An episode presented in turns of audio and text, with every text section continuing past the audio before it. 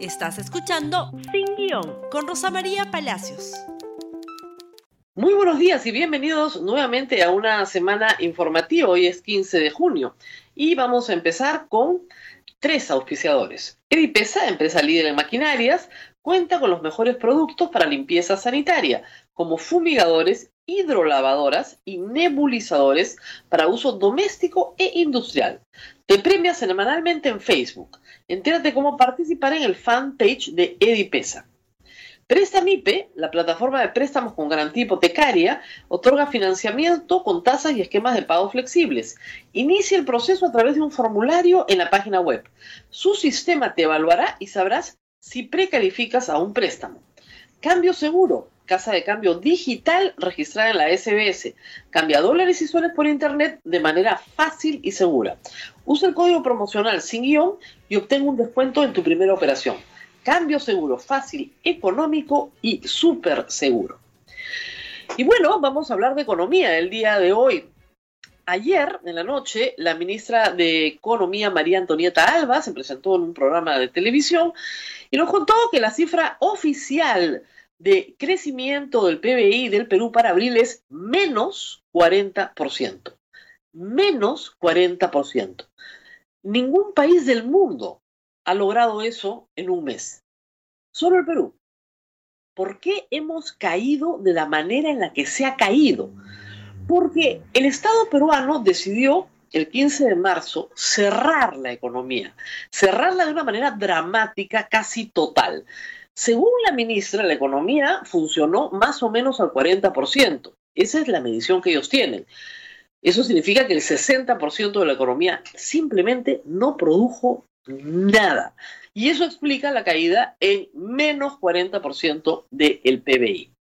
Habrá tiempo, me imagino, en el futuro para estudiar por qué algunas actividades que son poco intensivas en mano de obra no se permitieron durante el mes de abril actividades que enriquecen al fisco, que son grandes generadoras de ingresos para el Estado peruano, como por ejemplo la minería, la pesca, las actividades eh, extractivas en general. Se prohibieron de manera dramática y radical. Y al hacer eso, pues ese es el resultado. Solo se permitió, recuerden ustedes, la dispensación de productos alimenticios, el comercio y la producción también de productos alimenticios entiendo la necesidad de y los productos farmacéuticos, entendemos la necesidad de los productos farmacéuticos y alimenticios para que las personas puedan vivir, pero solo un prejuicio ideológico puede haber justificado el cierre de empresas que sí pudieron haber seguido trabajando y podrían seguir trabajando plenamente hoy con las medidas razonables y adecuadas para mantenerse libres de contagio. Porque este gran sacrificio de la economía peruana hubiera sido valioso si es que hubiéramos tenido un número menor de contagiados y un número menor de fallecidos de los que hemos tenido. Pero si comparamos nuestra situación con Argentina, con Chile, a pesar de que está creciendo, con Ecuador, que empezó tan mal, con Colombia, las diferencias saltan a la vista. El resultado económico del Perú es un desastre. Esto es el apocalipsis económico. Quien no lo entienda, no entiende nada de números. Estamos viviendo realmente una crisis dramática y profunda de la economía peruana. De a veces parece ser que ni siquiera en los ministerios del propio gobierno se dan cuenta, no digamos en el Congreso, y mucho menos a veces en la población, se dan cuenta de lo que está pasando en el Perú. Menos 40%. Se calculaba el menos 30, que ya era dramático. Los más pesimistas decían tal vez menos 50, menos 40%. Un drama para abril. Mejorará un poquito en mayo, tal vez porque se abrió un poquito en la economía, pero la misma ministra reconoció que la llamada fase 1 fue un desastre respecto a su lentitud. ¿Y por qué nos podemos dar el lujo de ser lentos? Porque hay una excusa sanitaria, pero hay una anteojera ideológica y eso hay que denunciarlo una y otra vez. Los ministerios de trabajo y de producción, lo único que han hecho hasta ahora es destruir el trabajo y destruir la producción. Pongamos ejemplos. Los préstamos de Reactiva Perú son para que no se rompa la cadena de pagos. ¿Y eso qué quiere decir? Que tienes que tratar a como dé lugar de prestar plata para mantener la planilla. Eso no quiere decir que la empresa para sobrevivir no necesite renegociar remuneraciones por convenios, despedir y liquidar personal, que también se ha hecho, y finalmente suspender, suspensión perfecta. Algunas personas creen, en alguna enloquecida idea, que con una, una caída del 40% del PBI a ese nivel, tú no puedes recibir un préstamo de Reactiva Perú y tener que tomar una decisión de este tipo, laboral. Dolorosa, pero la tienes que tomar para qué? Para poder mantener a flote el resto de la empresa. Los préstamos de Reactiva Perú no son un regalo, son crédito. ¿Para qué? Para ponerle oxígeno a la empresa que está muriendo. Algunos creen que la empresa tiene que vivir sin aire, mantener la planilla enterita y sobrevivir con una caída de menos 40 del PBI. ¿Cómo se hace eso? Si no se les da aire, quiebran. Y cuando las empresas quiebran, no se vota a 100 trabajadores, se pierden 200, 300, 400 mil puestos de trabajo. Parece ser que la anteojera ideológica de la ministra de Trabajo y la ministra de la Producción no les hacen ver este pequeño problema. El Ministerio de Trabajo ha rechazado ya hasta el momento 2.000 solicitudes de suspensión perfecta y quiere que le trabajen completo, o sea, que le paguen completo a esas personas como si hubieran trabajado. Esa es su solución. Por supuesto, la mayoría de los empresarios ha ido a la apelación, pero si no la consiguen, simplemente esas empresas van a cerrar, porque no hay forma de mantener esos empleos. Entonces yo le pregunto, ¿usted qué prefiere? ¿Una empresa que puede mantener el trabajo para un porcentaje de los trabajadores, la mitad. O una empresa que no existe donde no trabaja nadie, porque ya no existe, porque ya la mataron. Le metieron un tiro en la cabeza. Le dijeron, te voy a prestar plata, pero no puedes renegociar nada de tu planilla. Es ridículo y además no es la posición del Ministerio de Economía y Finanzas. No lo es. Pero el Ministerio de Trabajo va por ahí. Y luego el Ministerio de Producción, que ha decidido tener facultades sanitarias facultades sanitarias y decide quién trabaja y quién no trabaja en el Perú. ¿Por qué? Porque sí. ¿Qué diferencia hay, a ver, entre un supermercado que puede tener su protocolo, ¿no es cierto? En un mercado que puede tener su protocolo y las galerías de Gamarra. Discúlpenme, ¿qué diferencia hay entre la galería de Gamarra y un centro comercial gigante que tiene protocolos, estacionamiento, el piso marcado? No los dejan trabajar con una caída del 40% del PBI en abril y agárrense lo que va a hacer en mayo, porque en mayo la misma ministra ha dicho que la salida fue muy lenta. 35%, 30% caída. Y para junio, estamos a 15 de junio. A 15 de junio. Todavía se discute si va a haber cuarentenas diferenciadas o no. Cuando todo el sur andino no tiene la enfermedad ni siquiera dejan que los niños vayan al colegio en las áreas rurales donde no hay enfermedad y no hay internet. El gabinete está matando al país. Yo no sé si se dan cuenta de la magnitud del problema o no.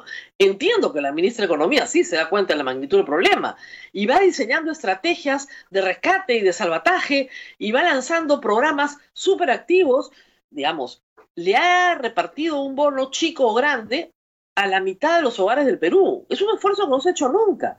Pero ¿de qué sirve eso si en 15 días se te acaba la plata o en una semana se te acaba la plata y no tienes trabajo porque la ministra de Trabajo ha decidido quebrar la empresa donde trabajas? ¿De qué te sirve el bono? O sea, ¿qué parte no se está entendiendo dentro del gabinete?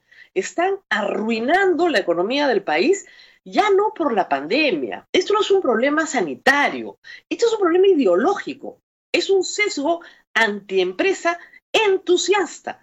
Y claro, el presidente de la República, que no nos dirige la palabra, digamos, en una de sus habituales conferencias desde hace más de 10 días, no quiere, no quiere asociar su nombre a la empresa privada porque presume que toda empresa privada es corrupta.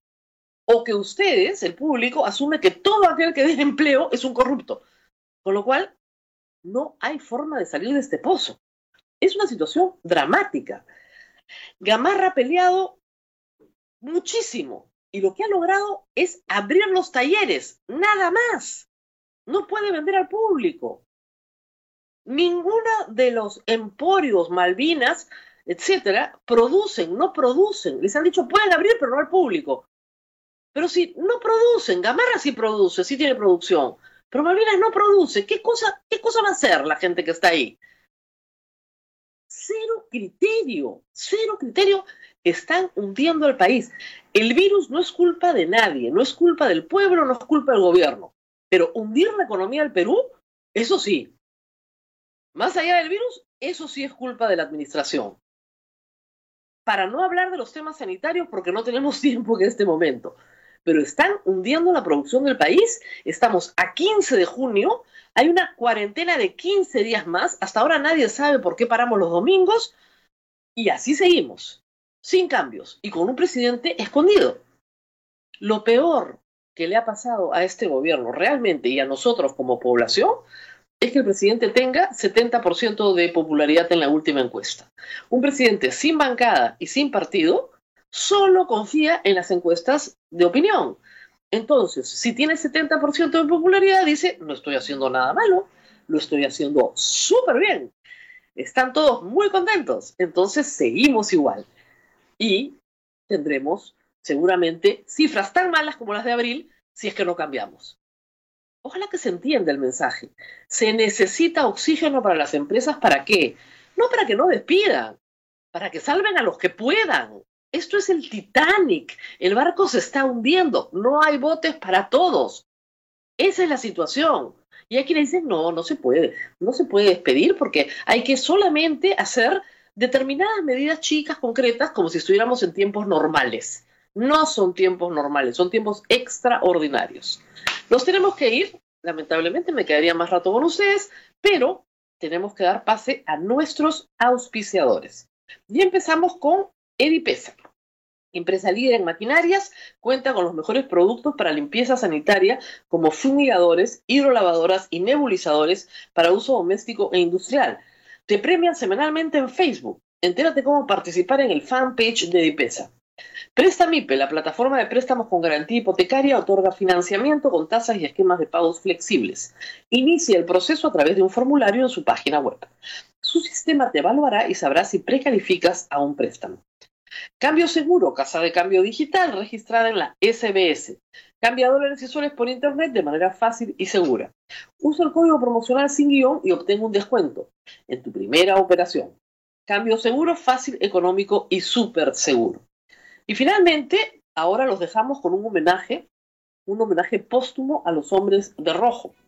Nueve miembros del Cuerpo General de Bomberos Voluntarios del Perú han perdido la vida enfrentando en la primera línea el COVID-19. Adelante con el homenaje.